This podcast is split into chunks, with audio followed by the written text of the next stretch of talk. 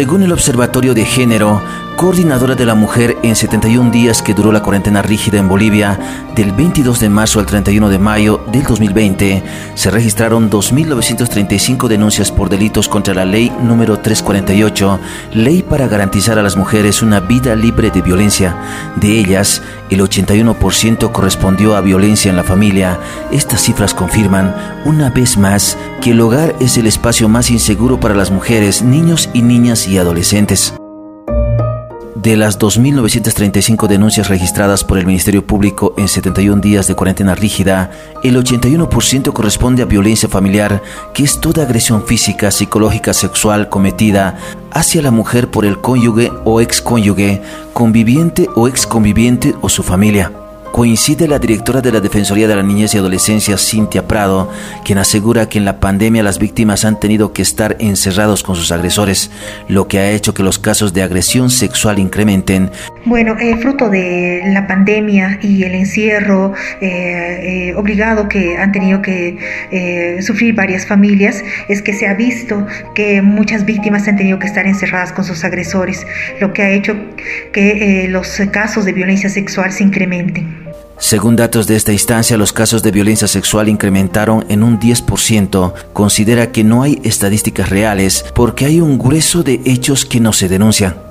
Eh, es principalmente debido a que, em, bueno, el tema de la agresión sexual por lo general se da en su, en su mayoría en eh, núcleos familiares o cercanos a la víctima.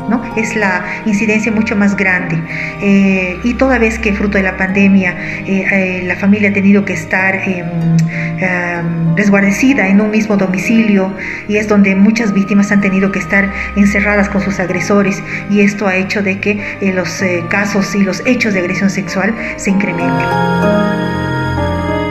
La Fundación Una Brisa de Esperanza programa CUPE, que brinda atención legal, psicológica y social gratuita a niños, niñas, adolescentes víctimas de violencia sexual en la ciudad de Cochabamba, también resalta que el 85% de los casos de agresión sexual son del entorno familiar y por la falta de accesibilidad para hacer la denuncia, muchas se quedan calladas, así dijo la responsable del área legal de la institución, María del Carmen Arispe. De los estudios que se ha realizado en CUBE es que más del 85% de los casos los agresores son cercanos al entorno familiar de las víctimas y lo que ha sucedido es que durante la pandemia y el confinamiento y la falta de accesibilidad hacer la denuncia las niñas han se han situado en situación de en vulnerabilidad, puesto que em, tenían que convivir muchas veces con sus agresores y han pasado situaciones muy difíciles.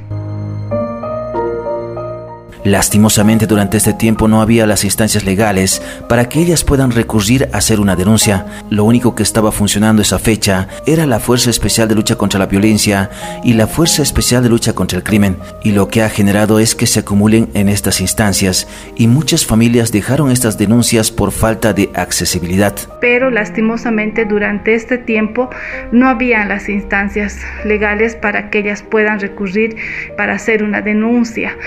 Lo único que estaba funcionando en ese entonces era la, la FELC-C y la FELC-CB. Sin embargo, cualquier apertura de un proceso de una niña que rompe el silencio tiene que ser de conocimiento del Ministerio Público y del juzgado y en aquella oportunidad eh, no habían ventanillas para recepcionar los casos nuevos, lo que ha generado que se vayan acumulando en la FELCS. Esta institución durante el confinamiento recibió muy pocas denuncias, pero cuando se regresó a una mediana normalidad, se atendió lo que habitualmente lo hacían sin pandemia, como 120 casos por año.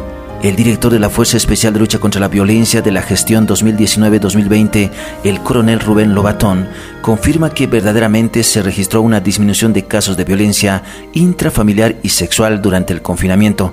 De acuerdo a las estadísticas que hemos manejado en la gestión 2020, hemos visto que había una disminución de denuncias de casos de violencia en relación a la gestión 2019 y eso hemos atribuido precisamente a la cuarentena rígida en la cual nosotros nos encontrábamos, puesto que eso ha permitido de que las personas no puedan salir los fines de semana a consumir bebidas alcohólicas. Esto se atribuía a que las personas que sufrían agresión no podían denunciar. La policía implementó algunas estrategias mediante números de WhatsApp, pero no tuvo los éxitos que se esperaba.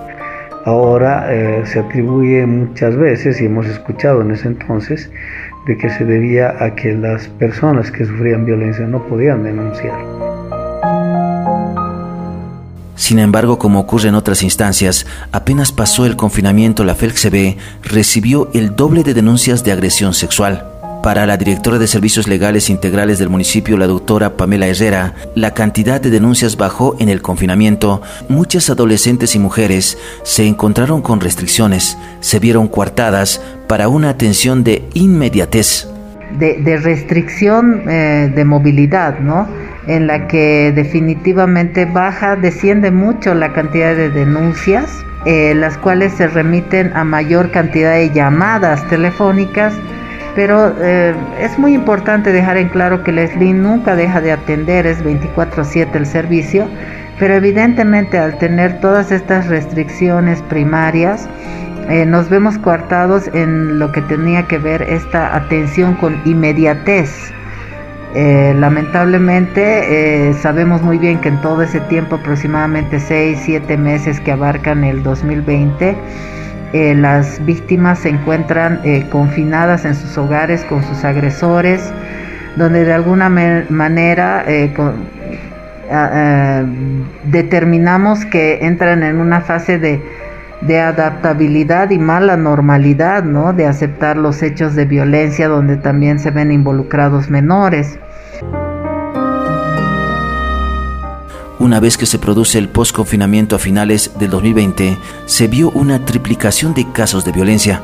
Eh, una vez que ya eh, se produce el post-confinamiento, que ustedes saben ya el 2020 a finales, y podríamos determinar que seguimos en un post-confinamiento, pero inicialmente en noviembre, diciembre de 2020 y principios de año se da una especie de explosión y triplificación de los casos que ya podríamos decirlo así se estarían incubando en lo que fue el proceso de confinamiento, ¿no?